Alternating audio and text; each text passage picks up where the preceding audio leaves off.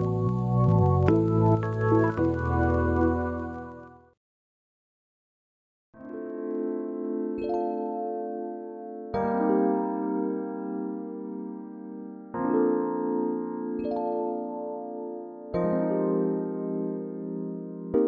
Chiller devant un jeu, ça peut vouloir dire plusieurs choses. Ça peut être jouer en WRC avec une musique ou un podcast en fond, s'amuser entre potes sur un canapé devant un petit smash, ou encore profiter d'un instant plus relax dans le dit jeu, comme on peut en trouver dans les moments de pause de Life is Strange, les tranches de vie d'Igorashi, certains Blue Rift de A Hat in Time, ou encore le niveau de la lente aux esprits frappés de Rayman 3. Mais les exemples que je viens de vous donner servent juste de petits instants chill, pour appuyer l'ambiance globale du jeu, l'écriture de certains personnages, ou pour servir de calme avant ou après la tempête. Imaginez maintenant un soft entièrement basé là-dessus, qui ne vous prend presque jamais la tête, et qui vous détend jusqu'à vous mettre dans un mood ultra posé. Un jeu vous faisant mentalement voire physiquement du bien, pouvant vous redonner le sourire après une journée particulièrement difficile. Un énorme coup de cœur que j'ai découvert en début d'année et qui m'a fait me rendre compte de quelques petites choses sur moi-même.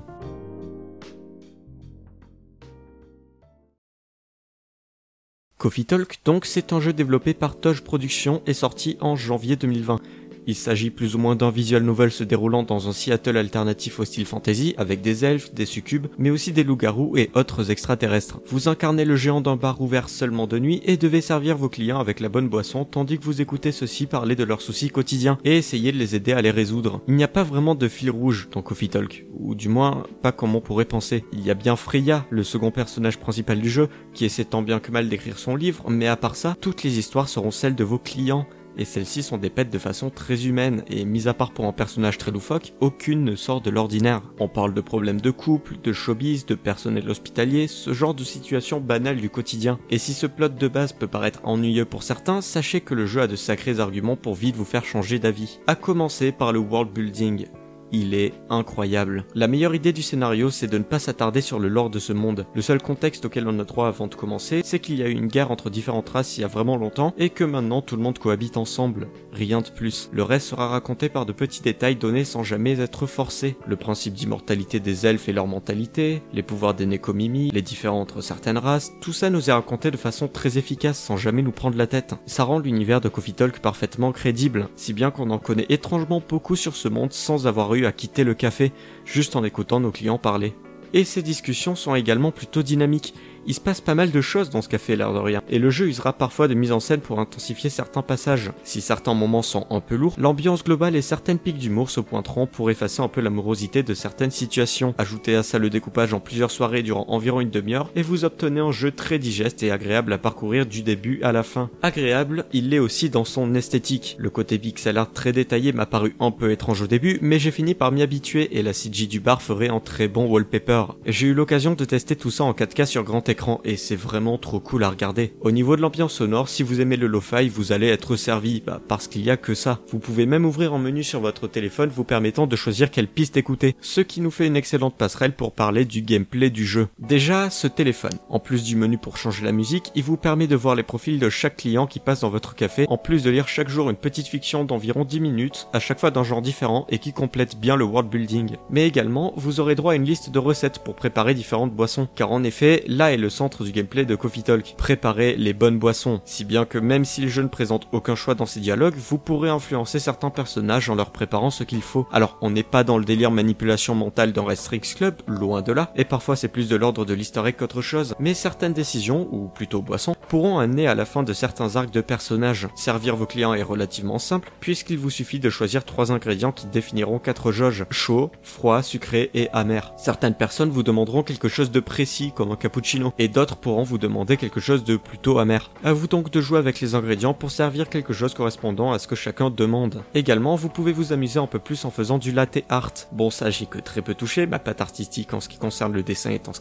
mais en plus c'est vraiment pas évident à prendre en main à la souris. Bon, la manette c'est un peu mieux, mais de mon côté c'est pas encore ça. Mais voilà, globalement, c'est tout ce qu'il y a à savoir sur le gameplay de Coffee Talk. C'est simple et pas prise de tête, et vous passerez bien plus de temps à lire les dialogues qu'à servir des boissons, à savoir environ 3-4 par jour. Et du coup, bah c'est trop bien, c'est vraiment trop bien. Ce jeu garde un mood incroyablement chill du début à la fin. On est physiquement détendu, voire heureux quand on arrive au bout de l'histoire, et pourtant, bon sang que j'aurais aimé que ce jeu ne s'arrête jamais. Alors, c'est normal, hein, quand tu trouves une source de détente et de bonheur comme celle-ci, t'as envie qu'elle dure une éternité, forcément. Je veux des clients qui viennent me parler de leurs soucis à l'infini, parce que c'est ça que j'aime tant dans ce jeu, c'est ce plaisir de se poser avec quelqu'un la nuit dans un mood chill et se livrer à lui qui me fascine tant. Que ce soit avec un parfait inconnu ou une amie de longue date, ça fait toujours un bien de fou. Et un jeu qui adapte ça, forcément ça me faire kiffer. Mais bon, seulement 5 heures?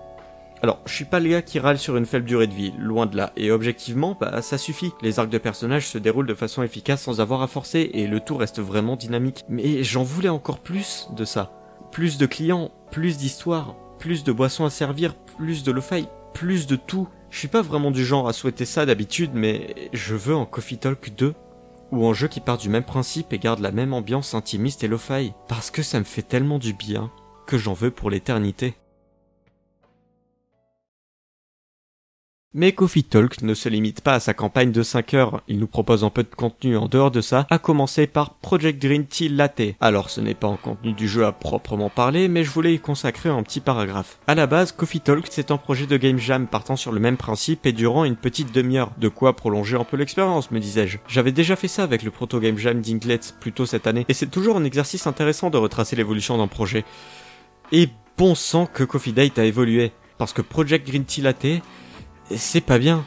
Le problème vient surtout de la limitation de temps liée à ce genre de jeu, ce qui rend l'aspect graphique pas ouf, notamment avec cette UI tellement inadaptée qu'elle vous sort violemment de l'expérience. Mais aussi, bah y a pas d'OST, et le jeu a choisi de toujours garder la même musique téléchargée à la quatrième vitesse sur YouTube en boucle pendant une demi-heure. Ajoutez à ça un bruitage de dialogue beaucoup trop fort et aucune indication pour réaliser vos boissons avec 90% des ingrédients qui servent à rien, et vous obtenez un projet test que je ne vous recommande absolument pas pour le coup, alors qu'habituellement j'adore ça. Voilà donc pour la parenthèse, t'as vu j'ai fait des recherches.